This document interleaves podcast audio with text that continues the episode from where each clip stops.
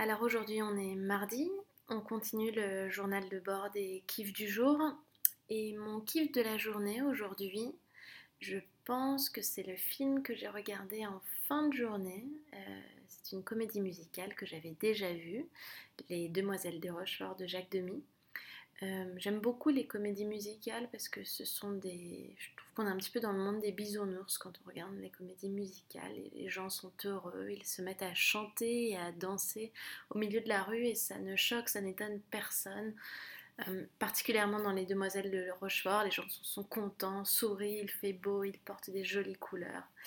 La vie semble légère et belle. Je trouve que les comédies musicales, c'est un petit peu des bonbons acidulés, sucrés. Et ça me met généralement de bonne humeur. Et je pense que j'avais besoin de ça euh, aujourd'hui pour, euh, pour rendre ma journée euh, chouette.